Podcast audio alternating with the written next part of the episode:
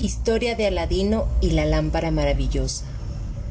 Cuando llegó una noche más en la vida de Cherezada, ésta inició su historia de la siguiente manera. Has de saber, oh afortunado rey, que en la antigüedad, en una ciudad del lejano país de la China, existió un hombre muy pobre que ejercía el oficio de sastre. Este hombre tenía un hijo a quien había llamado Aladino, pero este niño era grosero y maleducado. Cuando cumplió diez años, su padre decidió que emprendiera un oficio honrado. Sin embargo, debido a su pobreza, no pudo solventar los gastos que representaba darle la instrucción deseada y tuvo que conformarse con con enseñarle el oficio de sastre, del cual él era su propio instructor. Pero Aladino era un niño rebelde y desobediente, que habiéndose acostumbrado a pasar su tiempo jugando con los niños del vecindario, no pudo quedarse un solo día con su padre aprendiendo lo que debía aprender. Cada vez que él tenía que salir de su tienda para realizar algunas actividades o le daba la espalda para atender a algún cliente, el niño aprovechaba para escaparse a jugar por las calles y los jardines en compañía de sus amigos. Así pasó algún tiempo y su pobre padre, a pesar de sus esfuerzos por tratar de hacer de él un hombre de bien, terminó por darle por dejarle hacer su voluntad, pues ya estaba cansado de ver cómo se conducía su hijo. El dolor que esta pena le causó engendró en él una enfermedad que le llevó a la tumba. No obstante, la muerte de su padre, Aladino no mejoró su conducta. Su madre, al encontrarse sola sin su esposo, vio que con, su hijo no podía encontrar para nada puesto que era un holgazán. Decidió entonces venderle la tienda que había sido de su marido junto con todos sus utensilios con los cuales allegarse los medios suficientes para vivir desahogadamente durante algún tiempo. Poco le duró el dinero obtenido de aquella venta, y tuvo necesidad de trabajar hilando lana y algodón para ganar un poco de dinero y así alimentarse tanto ella como al desobediente muchacho, quien, en cuanto se vio libre de la tutela de su padre, se entregó por completo vagancia a, la, y a las travesuras. Nunca se le veía en su casa, más que a las horas en que se comía. Su madre lloraba amargamente por el abandono y las faltas en que incurría. Y pesar de éstas continuaba metiéndolo sin protestar. El tiempo pasó y Aladino por fin cumplió quince años. Era un joven hermoso, de piel blanca y ojos negros. Un día estaba Ladino jugando con sus amigos en una plaza frente a los mercados, sin ocuparse de otra cosa cuando pasó por ahí un derviche Mengerbin. Se detuvo a mirar con insistencia a los muchachos que ahí jugaban y por fin solo pasó su mirada en Aladino. Aquel derviche era un mago venido de Megreb. Tenía muchos conocimientos sobre astrología, y sabía mucho sobre la ciencia de las fisonomías. Era tan poderoso que podía hacer que las montañas chocasen unas contra otras. Mientras continuaba observando a Ladino, se decía a sí mismo He aquí que por fin he encontrado al niño que necesito y por el cual salí, salí del Megereb. Se acercó sigilosamente a un muchacho y llamándole aparte le hizo preguntas sobre Aladino. De esta manera se enteró de quiénes eran sus padres, supo su nombre y conoció la situación económica en la que vivía el joven. Una vez con estos datos se acercó con firmeza y resolvió, resolución a Aladino. Sonriéndole, le trajo así, hacia así y le dijo: Oh, hijo mío, ¿acaso eres Aladino, el hijo de ese hombre honorable que es el sastre? Aladino le respondió Sí lo soy, pero mi padre hace ya tiempo que ha muerto. Al escuchar estas palabras, el de Beriche se abrazó a Aladino, lo besó y con lágrimas en los ojos, sin poder hablar por el dolor, Aladino se sentía muy sorprendido, por lo que de inmediato le inquirió Señor, ¿por qué lloras? ¿Es que conocías a mi difunto padre? Entonces el derviche contestó con voz entrecortada ¿Cómo no voy a llorar si acaba si acabas de enterarme de que mi pobre hermano ha muerto? Has de saber, hijo mío, que yo soy tu tío. Tu difunto padre era mi querido hermano, a quien no veía yo desde hace treinta años que abandoné este país. He vuelto con la esperanza de encontrarlo y regocijarnos por nuestro reencuentro. Y mira, ay, mi querido hermano muerto. Se detuvo un momento para tomar aliento y volvió a decir que por cierto, sobrino mío, has de saber que tan pronto te he visto mi sangre se sintió atraída por la tuya, lo que me hizo reconocerte de inmediato, pues aunque yo haya dejado de ver a tu padre antes de que tú nacieras y antes de que se casara, no puedo menos que reconocer en tu cara sus facciones y su parecido. ¡Ay, qué desgracia! ¿Dónde estás, hermano mío? Enseguida secó sus lágrimas y mirándole fijamente a los ojos le dijo De ahora en adelante, en ti depositaré todo mi cariño, pues eres sangre de su sangre. ¿Dónde vive tu madre ahora? dijo mientras sacaba diez dinares de oro de su cinturón entregándoselos a Ladino, quien, admirado por su generosidad, lo llevó hasta un extremo de aquella plaza y le mostró el camino. El Meguerim le dijo Estos diez dinares que te he dado, entrégalos a tu madre junto con mis salemas. Y has de decir, oh sobrino mío, que acabo de llegar de un largo viaje y que deseo presentarme en su casa para darle yo mismo mis deseos y conocer el lugar en donde mi querido hermano pasó su vida. Aladino pronto a complacerle, besó su mano y se dirigió a toda prisa hacia su casa en donde encontró a su madre.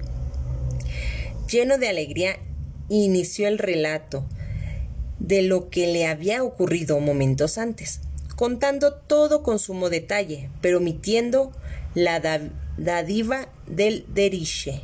Su madre exclamó Hijo mío, ¿quieres burlarte de tu pobre madre? El único tío que tenías hace ya mucho tiempo que murió y hasta hoy no tienes otro pariente vivo que no sea yo. Aladino insistió. Madre, ¿Cómo es posible que me digas eso si mi tío me abrazó y me besó llorando por la muerte de mi padre y me encargó que viniera a darte sus selmas de inmediato y a decirte todo lo que te he dicho? Ella se quedó pensativa un momento y después le dijo Aladino, hijo mío, ya sé que tenías un tío, pero este ha muerto y yo nunca supe que tuvieras otro. Pero Aladino ya no prestaba atención, por lo que su madre no dijo nada más. A la mañana siguiente, Aladino salía de su casa dispuesto a divertirse con sus amigos, tal y como era su costumbre. Cuando de pronto se topó con el Magribin, quien le tomó de la mano y lo abrazó y lo besó tiernamente. Le entregó dos dinares de oro diciéndole Toma estos dos dinares de oro y entrégaselos a tu madre. Hace decirle que hoy por la noche quiero cenar con ustedes y que con ese dinero compre lo suficiente para preparar manjares. Y ahora, Ladino, enséñame otra vez el camino hacia tu casa. Así lo hizo el muchacho y le enseñó el camino y poco después se marchaba por su lado. Aladino entró feliz a su casa y le entregó el dinero a su madre y le dijo que su tío asistiría a cenar aquella noche. La pobre mujer dijo para sus adentros Tal vez no haya yo conocido a todos los hermanos de mi difunto esposo. Enseguida se levantó y se fue al mercado a comprar todo lo necesario para preparar una buena cena, pero como no tenía utensilios en que cocinar ni vajilla en que servir lo cocinado, se vio en la necesidad de pedirlos prestados a sus vecinas. Todo el día estuvo cocinando y cuando se acercaba la noche le dijo a Ladino Ya está lista la comida, hijo mío. Es posible que tu tío no sepa el camino a nuestra casa, por lo que debes salir a su encuentro o esperarlo en la calle. Aladino respondió Escucho y obedezco. Pero en el momento en que se disponía a salir, escucharon que tocaban la puerta. Corrió a abrir y ante la puerta encontró al Magrebín, quien llegaba acompañado de un sirviente que traía cargada sobre la cabeza una canasta llena de frutas y dulces y bebidas. Aladino los quiso pasar. El sirviente dejó su carga y después de que le hubieron pagado se marchó. Acto seguido, Aladino condujo al dereviche hasta la habitación en la que se encontraba su madre. Una vez que le hubo dado sus saludos, el maghribin empezó a llorar por la pérdida de su hermano, preguntándole cuál era el lugar en que acostumbraba sentarse mi difunto hermano. La madre de Aladino le enseñó el sitio, y el derviche, lleno de emoción, se colocó en ese lugar a llorar amargamente mientras decía Ay, mísero de mí, haber llegado tarde y no poder verte una vez más. Qué terrible dolor y mala suerte haberte perdido. Oh, hermano mío.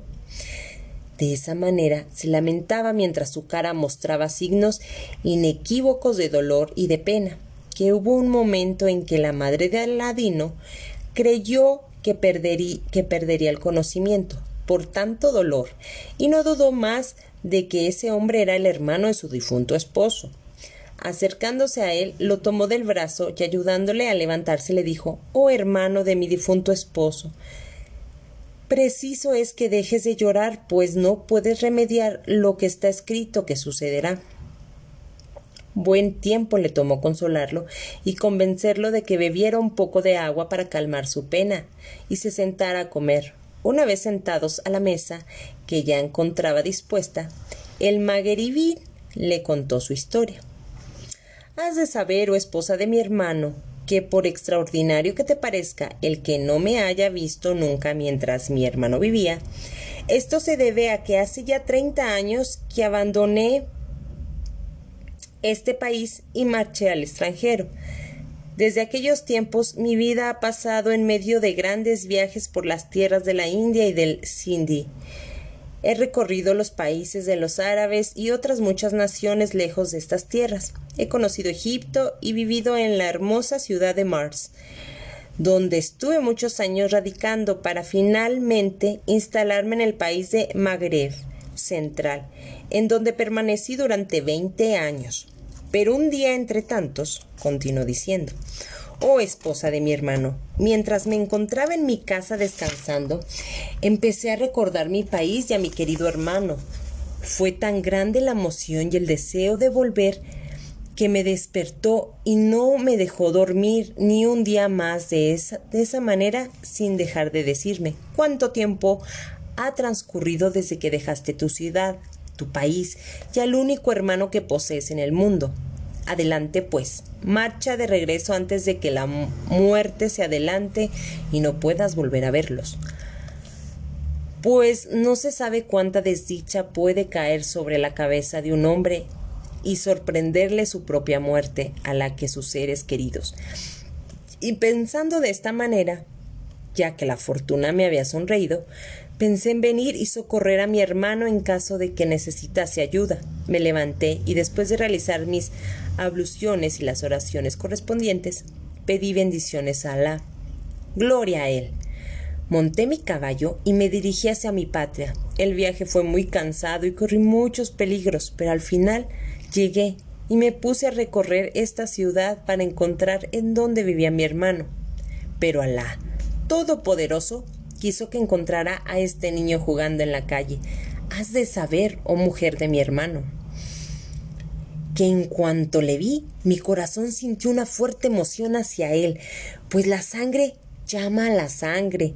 No dudé ni un momento en que este era el hijo de mi hermano, pues seguramente tu hijo te habrá contado cómo le reconocí tan bien por el parecido que tiene con él, que fuere mi hermano y eso ha logrado darme un poco de consuelo, pues he recordado que aquel que deja posterioridad no muere. Mientras hablaba de esta manera, el Magherim, la madre de Aladino, derramaba abundantes y amargas lágrimas. Entonces, para distraerla de su pena, se, se dirigió a Aladino, increpéndole. Y dime, Aladino, hijo mío, ¿Cuál es el oficio que desempeñas para ayudar a tu pobre madre ahora que están solos?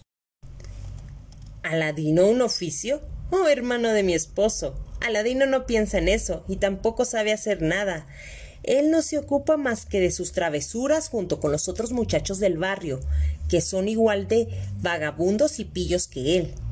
En lugar de ser hijos buenos y estar en las tiendas con sus padres, por su causa murió su padre y yo me encuentro en un lastimoso estado de salud, pues aunque mis ojos se encuentren muy gastados debido al llanto y a los desvelos, debo pasear, pasarme los días y las noches hilando algodón y lana para poder comprar apenas dos panes de maíz que nos alimenten lo suficiente para mantenernos vivos.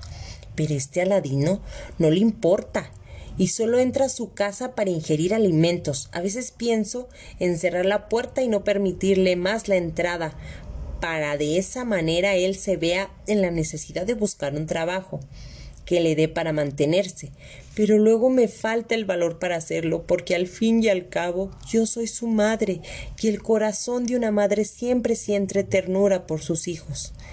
Pero el tiempo pasa y, oh hermano de mi esposo, yo voy haciéndome cada vez más vieja y ya no soporto las fatigas como antes y no sé cuánto tiempo más podré tolerar un trabajo así sin morirme. Una vez que hubo terminado, reanudó su llanto, por lo que el Merevín se enfrentó a Ladino diciéndole ¡Qué vergüenza, Ladino, oh sobrino mío! No me imaginaba eso de ti. ¿Cómo es que te hayas iniciado en ese camino de flojera y pillería? Es. Eso no está bien para un hombre como tú, hijo de buena familia. ¿Es que acaso no te da vergüenza que tu madre, siendo una mujer vieja, te mantenga cuando tú eres un hombre con edad suficiente para tener una ocupación con la que pudieras mantenerte tú y mantener a tu madre? Por la gracia de Alá, que en esta ciudad existen numerosos maestros de oficio. Escoge tú el que te agrade y yo veré qué colocarte de inmediato. Así en tu vejez no tendrás que preocuparte por los golpes de la suerte. Habla, Aladino, dime, ¿cuál es el oficio que te gustaría desempeñar? Pero Aladino callaba y continuaba mirando al suelo, dando a entender que no le interesaba trabajar ni adquirir ningún oficio más que el de vagabundo. El Meguerebín, dándose cuenta que no le gustaban los oficios manuales, le propuso entonces Oh, Aladino, sobrino mío, perdona que insista tanto, pero si los oficios no te atraen, yo me encuentro en, en disposición de ponerte una tienda de mercader de cederías. Solo en caso de que a ti te interese convertirte en un hombre de bien, proveeré tu tienda con las más caras y hermosas telas, con brocados y sedas sin igual. Mantendrás buenas relaciones con los mercaderes y aprenderás a comprar y a vender, a tomar y a dar. Tu reputación será excelente en esta ciudad. De esta manera honrarás la memoria de tu padre. ¿Qué me respondes, hijo mío? Una vez que Aladino hubo escuchado esta proposición, se imaginó a sí mismo convertido en un hombre importante, un gran mercader de cederías, vestido con ropas y turbantes de seda. Su regocijo no tuvo igual y miró a su tío, el Maguerebín, sonriendo, pues esa era su manera de aceptar. El dereviche comprendió que esa posición sí era de su agrado de Aladino y le dijo puesto que te gustaría convertirte en un hombre importante, un mercader con su propia tienda, debes hacerte digno de tu nueva situación. A partir de hoy, debes ser un hombre de verdad. Mañana mismo iremos al mercado en donde te compraré un traje nuevo, con todos los accesorios que le son propios. Tu apariencia será la de un rico mercader. Después de eso, iremos a buscar una buena tienda para que te instales de inmediato.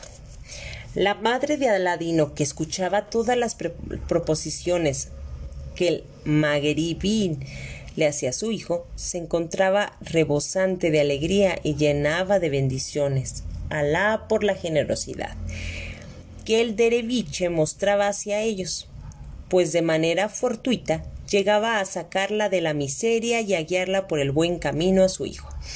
Sirvió entonces la cena con tal ligereza que su rostro parecía haber rejuvenecido veinte años. La cena transcurrió entre charlas animadas sobre el porvenir que se presentaba, halagaño para ello. El Magrebín logró hacer que Aladino se interesara en una nueva condición y empezó por enseñarle los modales que debía tener en su nueva vida. Por fin, el derviche se levantó para despedirse, no sin antes prometerle a Aladino que volvería por él a la mañana siguiente. Aladino no logró cerrar los ojos esa noche, pensando en la nueva vida que le esperaba. Al llegar las primeras horas del nuevo día, el Magrebín acudió a la vivienda de Aladino, tocó las puertas. La, la propia madre abrió y lo invitó a entrar. Este se negó alegando que no eran horas propias para una visita y solamente pidió permiso para llevarse al muchacho. Aladino, que se había levantado y vestido, al oírlo, de inmediato hizo un acto de presencia y dándole los buenos días le besó la mano. Enseguida marcharon hacia el mercado y entraron a las mejores tiendas, donde pidieron ver varios trajes de los más lujosos. Les mostraron varios, a cual más hermosos, y el Magrebin dijo a Aladino, escoge el que más te guste. Aladino se sintió feliz ante aquel gesto de su tío y escogió un hermoso traje de seda rayada con un turbante de muselina de seda con detalles de oro, un lujoso cinturón y unas botas de cuero de color rojo brillante. El magrebín pagó todo sin regatear, entregó el traje a Aladino y le dijo Vamos ahora a los baños. Debes estar muy limpio antes de usar tus vestidos nuevos. Se encaminaron hacia los baños y una vez ahí disfrutaron de un regio baño y las bebidas de ahí que ahí sirven. Todo lo disfrutaron con gran alegría y regocijo. Momentos después, Aladino se ponía su traje nuevo y quedaba tan hermoso que parecía una luna. Su figura era tal que podía pasar por hijo de un rey o de un sultán. Cuando se dio cuenta de su transformación, no pudo más que acercarse a su tío y darle las gracias por aquellas muestras de generosidad, besándole la mano. El magrebín correspondió besándole también y le dijo Esto es solamente el comienzo. Salieron entonces de los baños y lo llevó a los mercados más concurridos. Entraron a las tiendas de las más grandes mercaderes y le mostraba las telas más caras y todos los objetos señalándole precios, nombres y características de cada objeto y cada vez que esto hacía le decía ¿Cómo vas a ser mercader es necesario que sepas los nombres y los detalles de cada mercancía en particular. También visitaron los principales edificios de la ciudad y las mezquitas y todos los lugares a los que llegaban las caravanas con sus mercancías. Lo llevó a conocer el palacio del sultán y los jardines que lo rodeaban. Ya para finalizar el recorrido, acudieron al lugar en donde él se hospedaba y ahí presentó a Aladino a todos los mercaderes conocidos suyos, diciéndoles que Aladino era su sobrino y diciéndoles esto les invito una comida en su honor. Así pasó el tiempo hasta que ya oscureciendo el día se levantaron y se despidieron. El Magrebín les replicó que llevaría a Aladino a su casa, pues no dejaría que volviera solo. Una vez que llegaron y su madre lo vio tan lujosamente ataviado, llenó de bendiciones a su cuñado. Todas las gracias que pueda darte jamás podrá agradecer toda tu generosidad. Que Alá Todopoderoso te colme de bendiciones.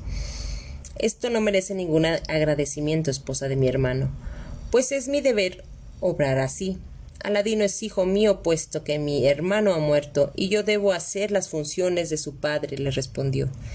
Ella alzó los brazos hacia el cielo, dando gracias a Alá, el, bien, el bienhechor, y deseando que la vida de su cuñado se prolongara indefinidamente, para que Aladino siempre gozara del privilegio de tener a su lado a una persona que le guiaría por el camino recto y diciéndole que el muchacho siempre obedecería a su tío y no haría nada que no le mandase.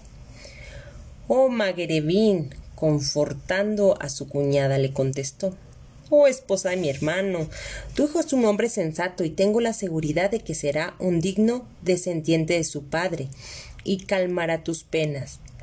Y agregó Habrás de dispensarme que mañana viernes no se abra la tienda, puesto que bien sabes que los mercados no abren ese día, por lo que tendremos que esperar al sábado, si Alá nos lo permite.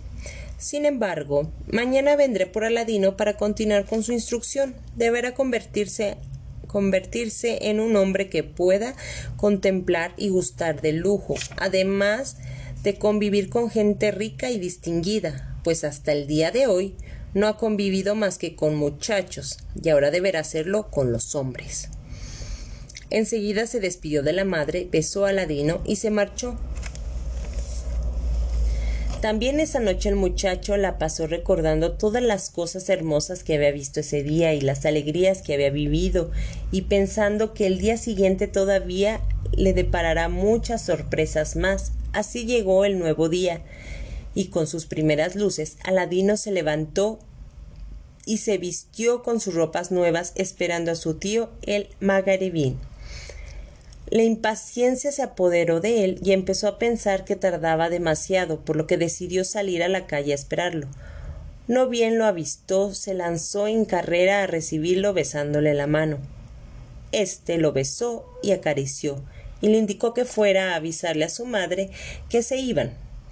Poco después marchaban fuera de la ciudad. Aladino nunca había salido de ella, y al contemplar aquellas casas con sus enormes y bien cuidados jardines, se mostraba asombrado por aquella magnificencia.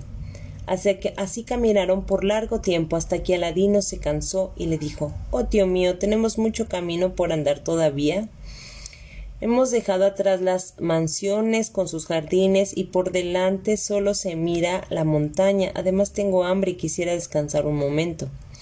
Entonces el Magarebín le, extendió un pañuelo lleno de frutas y pan diciéndole Toma y aliméntate. Todavía nos falta un buen trecho para llegar al maravilloso lugar al que voy a llevarte. Es un lugar que no tiene igual en todo el mundo. Descansa y toma fuerzas para continuar porque ya eres un hombre. Mientras Aladino comía, el Magueribín no cesaba de instruirlo sobre su manera de comportarse en el futuro y le recomendaba que ya no jugara más con niños y que se acercara más a los hombres. De tal manera logró distraerlo del cansancio que cuando menos se lo esperaba llegaron al lugar que su tío tenía previsto. Este era un valle desértico, al pie de una montaña, en la que no había ni un arbusto ni un árbol, únicamente el silencio y las rocas se veían en aquel paraje. Era este el lugar en el que terminaba el viaje de Magarebín. Había iniciado desde el mismo país de Magreb, por lo que volvió hacia Aladino y le dijo Por fin hemos llegado, Aladino, hijo mío y sentándose en una roca atrajo hacia sí al muchacho. Le habló con mucho cariño y ternura. Ahora descansa un momento porque tus ojos verán lo que jamás ojos de otros hombres llegarán a ver. Vas a contemplar el jardín más hermoso de todo el mundo y una vez que lo veas olvidarás tus fatigas y tendrás un motivo verdadero para darme las gracias y habrás de bendecir al día que me conociste. Aladino no salía de su asombro, pues no comprendía cómo en aquel lugar tan ardío podía encontrarse un jardín tan hermoso como aquel del que su tío hablaba. Enseguida el Magarebín le ordenó Aladino, levántate y recoge las ramas más secas y los trozos de leña que encuentres y tráelos. Aladino se apresuró a cumplir con las instrucciones que se le daba. Y cuando hubo reunido suficiente el Magrim le dijo ya es suficiente. Es preciso que te retires y que te pongas detrás de mí. Aladino obedeció y su tío sacó un eslabón para hacer fuego. Encendió las ramas hierbas secas y de inmediato crepitaron. Sacó también de su bolsillo una caja de concha, de la cual tomó un poco de incienso para arrojarlos en medio de aquella fogata. Se levantó una cortina de humo muy espesa que apartaba con las manos mientras pronunciaba fórmulas mágicas en una lengua que Aladino no conocía. De pronto la tierra tembló y se abrió, dejando a la vista un agujero. En el fondo de aquel apareció una losa horizontal de mármol, con un aro de bronce en medio. Aladino lanzó un grito de espanto y emprendió la carrera para huir de aquel lugar. Pero el Meguerim, dando un salto, lo detuvo. Lo zarandeó energéticamente y para calmarlo le dio tan tremenda bofetada que fue a dar al suelo.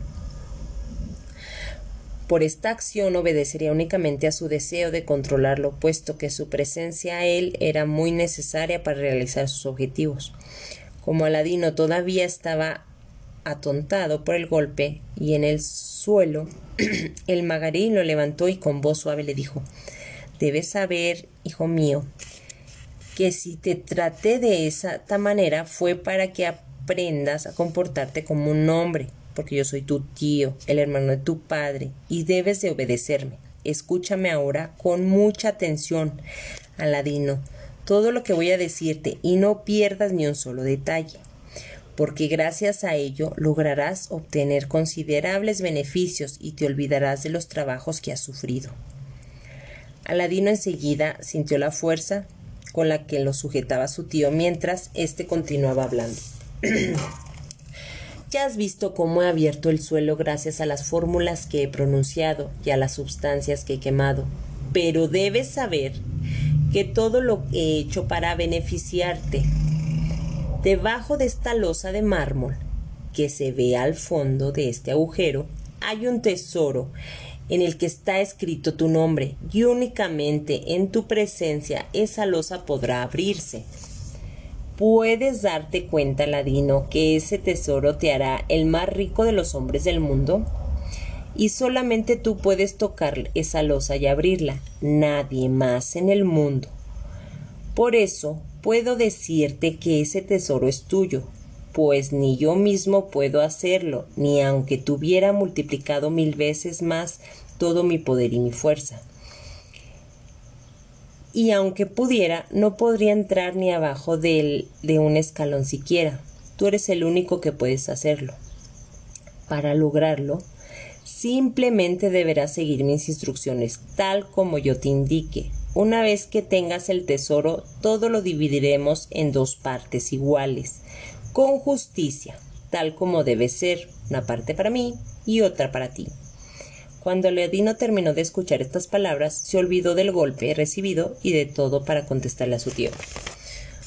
Oh, tío mío, dime qué es lo que debo hacer y de inmediato te obedeceré. Oh, hijo mío tan querido, bien sabes que eres mi único pariente, por lo que serás mi único heredero. Al fin y al cabo para ti es para quien estoy trabajando en este momento y por quien realicé un viaje tan largo desde el lejano país de Megarev. Perdona mi brusquedad, pero tenía que hacerte comprender que no podías abandonar el maravilloso destino que te espera, siendo dueño de tan grandioso tesoro. Mira, pues, y pon mucha atención, que te diré lo que debes hacer. Bajaremos al fondo del agujero y tú tomarás el aro de bronce que tiene la losa de mármol y la levantarás. Y mientras hablaba del Megarim, actuaba y descendía dándole la mano a Aladino para que bajara. Una vez abajo, Aladino se sintió desconsolado al ver que la losa de mármol y le dijo a su tío Oh, tío mío, ¿Cómo podré levantar esa losa tan pesada si apenas soy un niño? Si tú me ayudaras, lo haría mucho, con mucho gusto. No, no puedo. Si yo tan solo toco la losa, de inmediato tu nombre desaparecerá para siempre del tesoro y nunca jamás podrás reclamarlo. Inténtalo tú solo, verás cómo no pesa lo que parece, y la levantarás como si fuera una pluma deberás pronunciar tu nombre y el nombre de tu padre y el nombre de tu abuelo al coger el arillo. Convencido Aladino se decidió a tomar el arillo de bronce y jalarlo pronunciando Soy Aladino, hijo del sastre Mustafa, hijo del sastre Ali, y con extraordinaria facilidad levantó la pesada losa y la puso a un lado. Ante sus ojos se veía una cueva. Para penetrar en ella había dos escalones de mármol que llevaban a una puerta de cobre rojo, con enormes clavos. Muy bien, exclamó Maguerí. Ahora debes bajar esa escalera. Cuando llegues al último escalón, la puerta se abrirá y verás una gran bodega. Está dividida en tres salas, comunicadas entre sí. La primera tiene cuatro formidables calderos de cobre llenos de oro líquido. La segunda, cuatro magníficos calderos de plata llenos de oro en polvo. Y en la tercera verás cuatro enormes calderos de oro llenos hasta el tope de dinares de oro. Debes cuidarte de no detenerte y de no tocar nada, ni siquiera en el borde de tu traje, pues si tocaras los calderos o su contenido, de inmediato quedarás convertido en una negra y pesada piedra. Debes entrar, pues, y pasar deprisa, sin detenerte por la primera, la segunda y la tercera salas. En esta última verás una puerta que se abrirá de inmediato en cuanto estés frente a ella. Entrarás y verás ante tus ojos un magnífico jardín lleno de árboles, que se encuentran doblados por el peso de sus maravillosas frutas. Tampoco ahí deberás detenerte, sino continuar caminando de frente hasta tu parte con una escalera de columnas que tiene treinta escalones. Esa escalera conduce a una terraza, cuando estés ahí, ten mucho cuidado. Aladino. Ahí se encuentra una cavidad a la que intemperie sobre ella un pedestal en el que descansa una lamparita de cobre que está encendida. Debes tomarla con mucho cuidado y apagarla. Enseguida tira al suelo el aceite que tiene y te la guardas en el pecho rápidamente. No te preocupes por manchar tu traje, pues ese aceite es un líquido que no mancha. Entonces, deberás volver hasta aquí recorriendo el mismo camino que utilizaste para entrar. Si te place, puedes detenerte en el jardín a cortar alguna de las frutas. Una vez que estés cerca de mí, deberás entregarme la lámpara, que esta es al fin y al cabo el motivo de nuestro viaje y será el origen de toda nuestra gloria y prosperidad futuras. El Maguerevin lo estrechó dulcemente entre sus brazos una vez que hubo concluido sus instrucciones y quitándose un anillo que llevaba en el dedo, se lo puso a Ladino en el pulgar diciéndole nuevamente Este anillo, oh hijo mío, hijo de mi hermano y sobrino mío, te guardará de todo mal y te salvará de todos los peligros a los que puedes estar expuesto. Anímate y llénate de valor, porque los hombres son valientes y tú eres un hombre y no un niño. Alá nos ayudará y saldremos con bien de esta aventura para disfrutar de las riquezas y honores por el resto de nuestras vidas, gracias a la lámpara que traerás, pero te suplico, Aladino, que te recojas el traje, pues basta que con una orilla roces algo y entonces estarás perdido y contigo el tesoro. Y el Magarebín volvió a besarlo, abrazarlo y por fin le dijo Ya es tiempo, vete tranquilo. Aladino se encontraba muy animado por todas las palabras de su tío, la esperanza de salir de la pobreza y convertirse en un hombre de importancia y riquezas. Le traía sobremanera, así que de inmediato bajó los escalones con prisa y se subió el traje para evitar tocar cualquier cosa de las tres alas. Una vez en el último escalón, la puerta se abrió y se introdujo en la primera de aquellas tres alas, luego la segunda y después la tercera con extremo cuidado, sin olvidar ninguna de las instrucciones que le había dado su tío el Magarevín, cuando llegó a la última puerta la atravesó sin detenerse siquiera a contemplar el jardín tan hermoso y subió los treinta escalones de la escalera de columna. Una vez que estuvo en, en la terraza, se encaminó directamente hacia la cavidad en la que se encontraba la lámpara. La vio de inmediato y extendió la mano para cogerla y apagarla. Tiró al suelo el aceite que contenía y se la guardó en el pecho de inmediato. Tan rápido como pudo inició el camino de regreso y llegó al jardín. En ese momento se sintió un poco atraído a contemplar los árboles, pues jamás había visto algunos como estos, cuyas frutas eran tan extrañas. observó que efectivamente los árboles se encontraban ligeramente encogidos, por el peso de aquellas frutas, de asombroso tamaño, extraordinaria forma y color. Se dio cuenta también de que, contrario a los árboles comunes y corrientes, de las ramas de estos colgaban frutas de diferentes colores. Las había de color blanco transparente o blanco turbio, o también de otro tono opaco. Las de color rojo eran del color de los granos de la granada y, y de la naranja sanguínea había verdes oscuros, verdes claros y suaves, azules, violetas, amarillos, todas ellas con variedad infinita de tonos matices.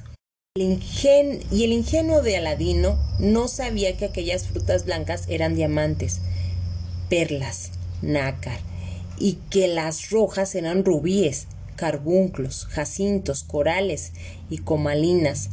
Tampoco sabía que las esmeraldas y los berilos, el jade y los pracios eran de color verde, no sabía que los azules eran zafiros, turquesas, lapiazulis, y que las violetas eran amatistas, jaspes y sardónicas, y las amarillas topacios. Así el pobre de Aladino no sabía que aquellas frutas de todos los colores eran piedras preciosas, y se detuvo extasiado a contemplar cómo el sol caía sobre aquel jardín, haciendo que sus rayos se reflejaran en aquellas frutas que no se desplomaban de aquellos árboles. Era tal placer que le provocaba que decidió cortar algunas frutas para comérselas. ¿Cuál no sería su sorpresa que al tomar una y llevársela a la boca no pudo hincarle el diente? Únicamente por la forma y el color se asemejaba a las frutas que él conocía, las naranjas, los higos, sandías, manzanas, uvas y todas las variedades existentes en su país. Se sintió muy decepcionado al tocarlas y pensó al instante que eran solamente bolas de vidrio de color pues no sabía de la existencia de las piedras preciosas.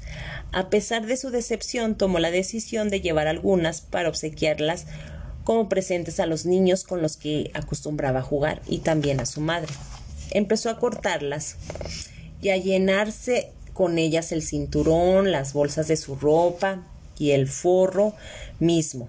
Se guardó muchas entre las camisas y el traje y entre la camisa y la piel. Cortó tantas que quien lo hubiera visto hubiera creído que se trataba de un asno cargando a reventar. Enseguida tomó precauciones y volvió a recoger el traje hasta la cintura para, atravesar las tres salas siguientes y así llegó hasta la entrada en donde el Magarevim le esperaba con ansiedad. En cuanto Aladino cruzó la puerta, el Magarevim lo divisó y lleno de impaciencia le preguntó Aladino, ¿dónde está la lámpara que te encargué? El muchacho le respondió La tengo guardada en el pecho. El Magaverín le ordenó Sácala de inmediato y dámela. Pero Aladino le contestó Oh, tío mío, no puedo dártela de inmediato pues está entre todas las bolas de vidrio que he guardado en mis ropas. Ayúdame a salir de aquí y me sacaré de mis vestidos todas estas bolas y te daré la lámpara. No puedo hacerlo aquí, pues se me caerían y rodarían por las escaleras rompiéndose. El magaverín montó en cólera al suponer que Aladino únicamente estaba poniendo trabas porque no quería entregarle la lámpara y le gritó con voz terrible Hijo de perro, ¿Es que quieres morir? Entrégame esa lámpara de inmediato. Aladino miró a su tío tan enojado que no supo a qué atribuirle el cambio. Lo único que pensó fue en que recibiría otra bofetada, quizás más fuerte que la primera, y se replegó hacia la cueva para resguardarse de la ira de Maga Cuando el de Beriche vio esto, su ira creció y lanzó alaridos de rabia pataleó en el suelo y se convulsionó, jadeándose las barbas. ante la impotencia de correr tras Aladino y quitarle la lámpara. Maldito Aladino, dijo, te castigaré como mereces. Se acercó hacia la fogata, que aún estaba encendida, y echó un poco de incienso. Dijo unas palabras mágicas y de inmediato la losa de mármol se cerró, dejando herméticamente cerrado el agujero de la escalera. Volvió a temblar la tierra y el suelo quedó tal cual estaba antes de abrirse. Aladino quedó encerrado en aquella cueva, pues el Magaverín era un poderoso mago y no tenía parentesco alguno con él. Este mago había estudiado con Ínico todas las ciencias de la geomancia y de la alquimia, de la astrología, de los encantamientos y los hechizos. Gracias a todo esto estudió, fue como supo que en este paraje desconocido existía una lámpara maravillosa y mágica, que tenía el don de convertir al hombre que la poseyera en el más rico y poderoso de los sultanes y los reyes. Todavía estudió más y puso en práctica cuantos conocimientos tenía para averiguar el lugar preciso en el que se encontraba esta lámpara, y así fue como se enteró, por fin, que la lámpara se encontraba en una caverna localizada cerca de la ciudad de Colocadase, en el país de China. Después de obtener todos estos datos, se decidió realizar el viaje y localizar exactamente el lugar, cual no fue su sorpresa al enterarse, gracias a sus artes adivinatorias, que el tesoro y la lámpara mágica estaban a nombre de Aladino, hijo de Mustafa, el sastre, y que únicamente él podría lograr que la puerta se abriese, entrar y llevarse consigo la lámpara y los tesoros que ahí había pues cualquier otra persona podría morir en el intento.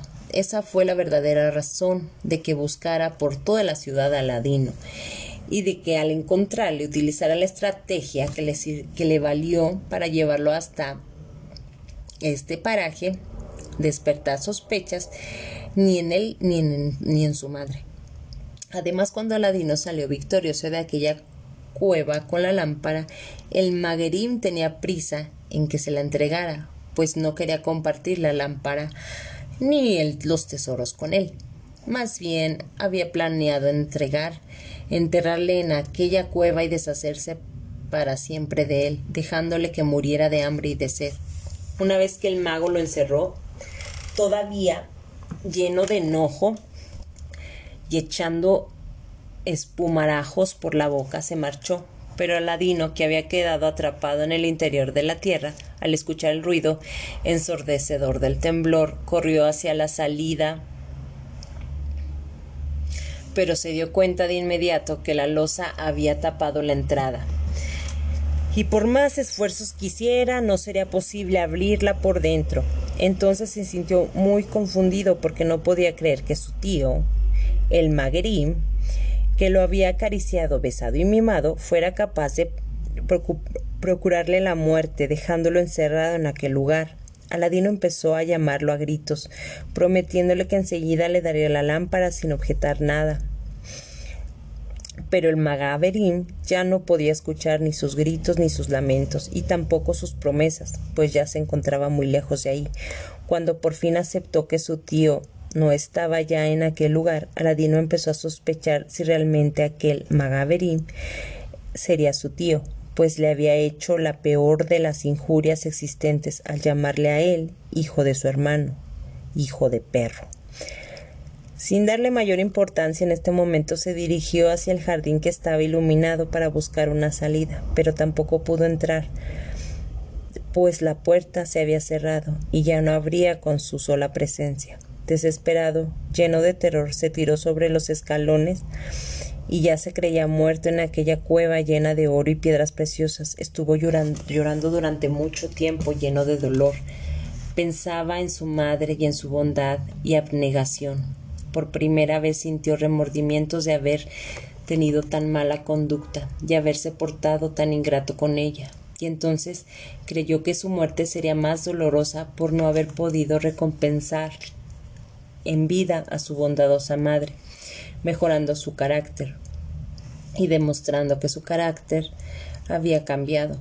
Cuando pensó en esto, los suspiros escapaban de su corazón. Con inquietud y desesperación empezó a frotarse y a torcerse los brazos y las manos, encomendándose a Alá, pues sentía que de esa cueva no iba a salir con vida. Sin embargo, al estar realizando aquellos movimientos, frotó involuntariamente el anillo que el Megarim le había puesto en el dedo pulgar, el anillo que lo protegería de todo peligro y lo resguardaría de todo mal. Al frotarlo energéticamente salió un efrit gigantesco y horroroso. Sus ojos eran rojos y parecía escupir llamas. El efrit se inclinó ante él y le dijo con voz estruendosa Oh amo, aquí me tienes, soy tu esclavo y servidor del anillo. En la tierra, en el aire y en el agua. Dime, ¿qué es lo que quieres? Aladino, que no era muy valiente, por un momento quedó mudo de espanto, pues no, no había manera de escapar a ninguna parte. Pasaron unos minutos y venciendo a su terror contestó a Lefrit Oh gran señor del aire, de la tierra y del agua, sácame de esta cueva. No bien apenas había terminado de pronunciar estas palabras cuando la tierra se conmovió y se abrió, en un instante Aladino estaba fuera de la cueva, en el mismo lugar en el que el mago había encendido la fogata. Miró a su alrededor y se encontró solo. El efrit ya no estaba. Aladino se sintió feliz de estar fuera, pero las impresiones habían sido muchas y muy fuertes, por lo que se encontraba tembloroso. Dio gracias a la el bienhechor por haberle liberado de la muerte y del Magaverín. Cuando terminó sus oraciones miró a su alrededor y se dio cuenta que la ciudad y sus jardines se encontraban muy lejos. Inició entonces el camino de regreso hacia su casa. Llegó por fin cuando ya la noche estaba muy avanzada y su madre se encontraba sumamente inquieta por su tardanza. No bien hubo tocado a la puerta cuando ella corrió a abrirle y apenas sostenerle, pues Aladín se desmayó pasó un buen rato en que su madre estuvo cuidándole y procurando hacerle volver a la conciencia. Le dio a beber un poco de agua de rosas y llena de preocupación le inquirió sobre lo que estaba sucediendo. Aladino contestó a su madre Oh madre mía, dame de comer, pues desfallezco de hambre. Te suplico me des algo de alimento, pues desde la mañana no pruebo bocado. Enseguida su madre corrió a traerle algo y Aladino casi lo devoraba. Era tanta el hambre que tenía que no se detenía en masticar bien, sino que se tragaba la comida. Su madre, preocupada, le pedía que comiera despacio, pues podía atragantarse. Modérate, hijo mío, pues si estás comiendo tan deprisa solo para contarme lo que te ha ocurrido, date cuenta de que tenemos todo el tiempo para ello. Después pidió de beber y también pasó el agua sin deglutir. Una vez que hubo terminado y se sintió satisfecho, le dijo a su madre Oh madre mía, no te imaginas lo que voy a contarte. Aquel Magaverín que decía ser mi tío, hermano de mi padre, ha procurado que yo muera. No es mi tío ni hermano de mi padre es un mentiroso e hipócrita que me brindó todo cariño y atenciones, no es más que un hechicero, un demonio, un perro. Has de saber, madre, que me siento feliz de haberme liberado de sus garras, y procedió a contarle la aventura que había vivido con el magaverín sin omitir ningún detalle. Una vez que hubo terminado su relato, se despojó de sus vestidos y mostró a su madre aquellas frutas de cristal diciéndole con cierta afección Madre, ya no soy un niño para jugar con estas bolas de vidrio. Mañana las venderemos. Continuó sacándolas de sus ropas hasta toparse con la lámpara, mientras que su madre lanzaba múltiples imperios en contra del mago y al mismo tiempo daba gracias a Alá por tener de regreso a su hijo. Después que terminaron, el cansancio venció a Ladino, y acurrucado en los brazos de su madre se quedó dormido. Ella lo depositó con ternura en la cama y después se acostó a dormir también. Al día siguiente, cuando despertaron, madre e hijo se abrazaron y se besaron con mucha ternura, y Aladino le hizo saber de su arrepentimiento y prometió que a partir de ese día habría de corregirse y sería un hombre de bien. Su madre respondió Ay, hijo mío, anoche te di todo lo que había para comer en esta casa, y no hay ni un mendigo mendrugo de pan. Espera un poco e iré al mercado a vender un poco de algodón que he hilado estos días y te traeré alimento para saciar tu hambre.